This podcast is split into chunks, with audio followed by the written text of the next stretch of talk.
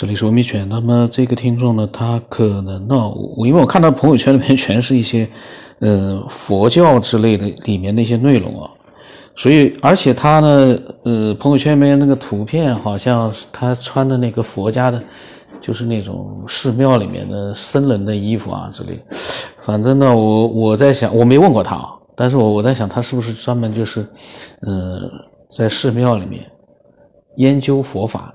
因为我也不知道，我也不太懂。那么他呢是这样，呃，他呢跟我讲了一些，就是他听到的，就之前的节目里面啊，其他人分享的一些灵异事件。他把他呢用他的那个，我觉得他每一个呃都联系到了佛教里面的一些内容。嗯，当然他也他也有一些是联系到了一些 UFO 啊之类的。那么就是说呢，对这些灵异事件呢，他自己的一个猜测。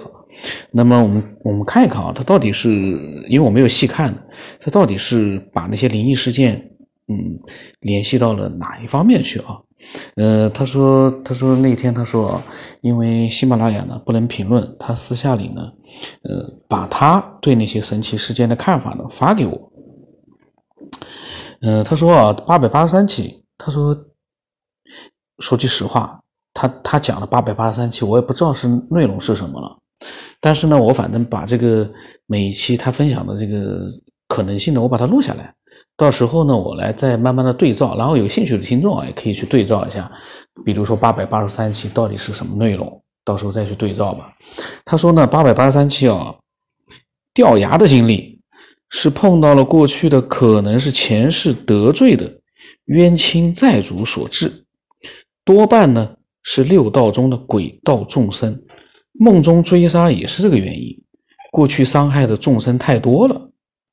治疗喉咙是护身符相关的高人，他打了个括号，鬼道或者是天道众生，或者是力量相助。他说治疗喉咙啊是护身符相关的高人或者是力量相助。他说人呢此生的命运是由过去的所作所为来决定的。改变命运的方法是当下开始止恶行大善。他说，历史上非常出名的真人真事啊，就是一个《了凡四训》，还有一个是于禁义公遇造神记。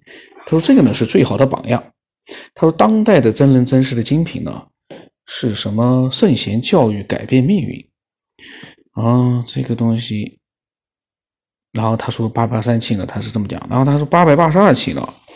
他说：“里面的婴孩多半是被鬼道众生附体说了话，从话中得知附体的众生呢是母亲过去就是前身或者是之前的那些就是时候呢得罪的冤亲债主。他说大月亮可能是天道众生身体的生命光环，也可能是外星人道的。”科技 UFO 之类的，然后他说八百八十五期，凡人呢被宇宙环境能量左右，大修行者可以左右宇宙的环境能量，境随心转。他说业障多就先消业障，然后呢怎么消呢？他括号里写了一个多放生、多拜佛、忏悔往昔诸恶业。他说然后呢再修定修慧。繁忙都市当中没有时间修行打坐的话呢，可以随时的、随地的念佛，口念或者是默念阿弥陀佛都可以。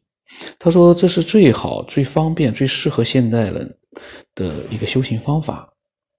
其实呢，我有的时候，我以前那个胳膊疼的时候，我就会有的。其实我不知道那个，我就是在想，我可以尝试一下。那我有的时候我也会试一下，就是在心中。就是默念，因为有的人跟我讲，他说，呃，在心中默念呀，这种，包括台湾的那个大学校长，他好像是做了个测试，虽然我不相信他的结论啊，但是呢，他做过这样的一个测试，不管真假，他呢好像是说，呃，在心中看到佛这个字的时候哦，都是这个佛这个字哦，都是闪光的，具体我不太清楚，因为我记忆力不太好。嗯，反正就是说呢，这个佛呢，就说这个字，有的人都觉得它呢是很神奇的。那因为我们，嗯，可以自己呢，有时候我是会尝试一下的，就是在脑海里面，就是想象那个佛字，然后或者呢，有的时候呢会默念，偶尔会默念一下，就阿弥陀佛啊，呃，有没有效果呢？我自己不知道，因为你说念了这玩意儿或者说是默念默念或者想象的那个佛字，就会有立竿见影的效果。我在想。这也不现实，那个就，那个就绝对有人。如果有人说啊，我默念了之后，立刻有了一个非常非常那个具体的一个效果，那个呢，我倒不太相信。但是呢，它可以作为一个人啊，把心静下来的一个方式。我呢是把它作为这样一个方式，就是说，我们可以通过默念这样的一句话，专注的去默念它，然后呢，让自己的心境哦放松下来，这个是可以的。这就是让我们放松的一个方式，你也可以用其他方式去放松，但是这个呢是一个比较好的一个方法。但是如果说我默念了它，就立刻出现了各种各样的效果，这个的话呢就要大家要要呃见仁见智，要具体问题具体分析了。因为我不排除说偶尔有那么个人，真的就念念就出现了什么奇异效果，这个东西我也不知道，所以我不能排除它有这个可能，但是。如果有很多人说，那那那个很多人说，我倒反而倒觉得有点不可思议了。嗯，那么这是我个人看法。那么他说八百八十六期啊，他说可以先从领悟入门，领悟呢就是要先彻底的理解、看破整个宇宙人生的真相。然后呢，宇宙的十个法界是怎么形成的？是心变现的。当然，他说业因很复杂，不是那么单纯，在复杂的业因里面啊。哪个业因是最重要的？他说：“第一个，佛给我们说出来了，佛是平等心，菩萨是六度心，圆觉是十二因缘心，阿罗汉是十四圣地心，投胎天道是上品，十善四无量心慈悲喜舍加上四禅八定，投胎人道是五界中。”中品十善心，呃，这个呢，因为我们从来没有就是说读过这样的一些佛里面佛教里面的东西啊，所以呢，我就是念起来呢是结结巴巴的，因为我 确实对这个呢，嗯，从来没有就是说去念过去看过。我虽然说佛教佛经啊是博大精深，因为确实里面内容很多，但是我自己从来没有看过。但是凭我的感觉，我知道里面内容是非常多的。然后他说，恶鬼道呢是贪心，就是贪财色名食睡；地狱呢是什么什么心，畜生呢是什么什么心。他说，想想我们在日常生活当中用什么心，将来临终后就去哪一道去。他说，现代三个基本，现代的人的基本三个最差的道就是地狱、恶鬼、畜生。他说，彻底认识到了这些真相，才能有所行动。行动呢，就是放下，放下贪、颠、痴。修戒定慧，时刻存好心，说好话，做好事是修行的基础。看破帮助放下，放下帮助看破，逐步提升灵性。嗯，这个理论性的东西呢，说句实话，比较，嗯，这不是一个去研究佛经的人啊，能轻易的去弄明白。字面上的意思我们都看得懂，但是如果说是要专注的、专心的去思考里面的很多内容的话，你肯定要对佛经有所研究，那一般的人都做不到，这是我个人看法啊。呃，可是呢，你说修行佛经那些人就真的能够明白其中的含义吗？我倒觉得也未必。呃，真正能明白里面的所有的含义的人，可能凤毛麟角。就是你说，我们可以说出很多这样的一些道理啊、理论，但是里面的一些内涵的东西。你以为你理解了，其实你并没有进入到那个环境，或者说是那个内容里面去。我个人的看法很难。嗯，具体呢，因为我因为是不了解佛经里面的东西，我呢只是从外外边的这个第三者的角度啊，呃，去表达一下我的想法。那么他说八百八十七呢，他说他们全场基本上是在说佛教的观点，感恩智慧的分享。他说：“神秀禅师啊，是代表，呃，一步一步的逐步提升灵性的修行方法，适合现代的凡人。他说，对于现代呢浮躁的人们，修行的方法是：诸恶莫作，众善奉行。自尽其意，从戒律开始，再修定，最后开悟智慧。简单来说呢，修行者先学做人落实《弟子规》，重视因果，《太上感应篇》，修善法、十善、业道经。他说，每一种这个修行啊，都有一些经典的一些书籍。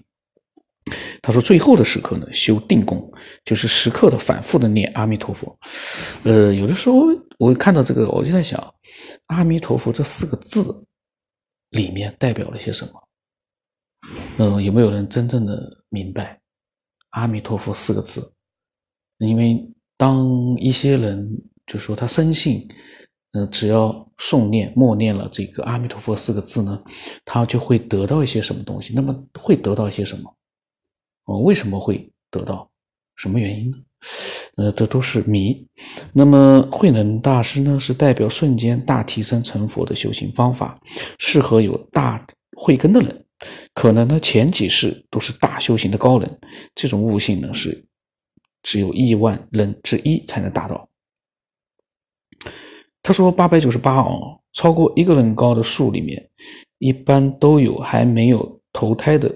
孤魂野鬼或者是鬼道众生住在里面，哎呀，这个是散布恐怖气氛啊！超过一个人高的树里面，一般都有还没有投胎的孤魂野鬼。那也就是说，我们走过的那些树，他们里面都有住的。嗯，这个呢，我倒觉得，虽然说我不能否定它，但是呢，我就觉得，嗯，这些孤魂野鬼和鬼道众生，他们的生存方式。和他们的这个，呃，存在的这样的一个形态是什么样子的？他说，他们呢把树当成自己的家。古代移动树木一般要做佛教或者是道教法事才能动，特别是大树和千年的古树。哦，这个呢，反正呢，嗯，他这个我在想，讲的也还挺有意思的。那么后来，嗯，听。讲，我说你，嗯，以后啊，听到节目里面有些什么样的内容，你可以讲讲的话呢，你也可以讲，嗯，我跟他讲，我说，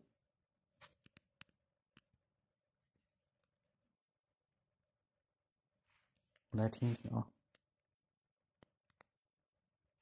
没有，之前就是旧的微信嘛，跟你发过的，我本来想发自己的。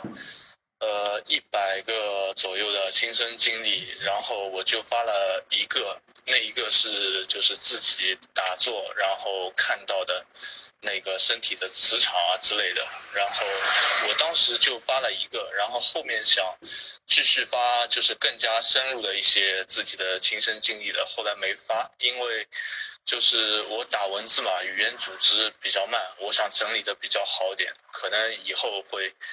呃，慢慢发过来吧，就是内容比较多，我碰到的事情太多了。然后，那个所有宗教都学习，特别是佛教，因为佛教真的是博大精深，它所有的那个整个世界的神奇现象都会有具体的说到。呃，然后那个九天大哥，你那个叫什么？就喜马拉雅上面。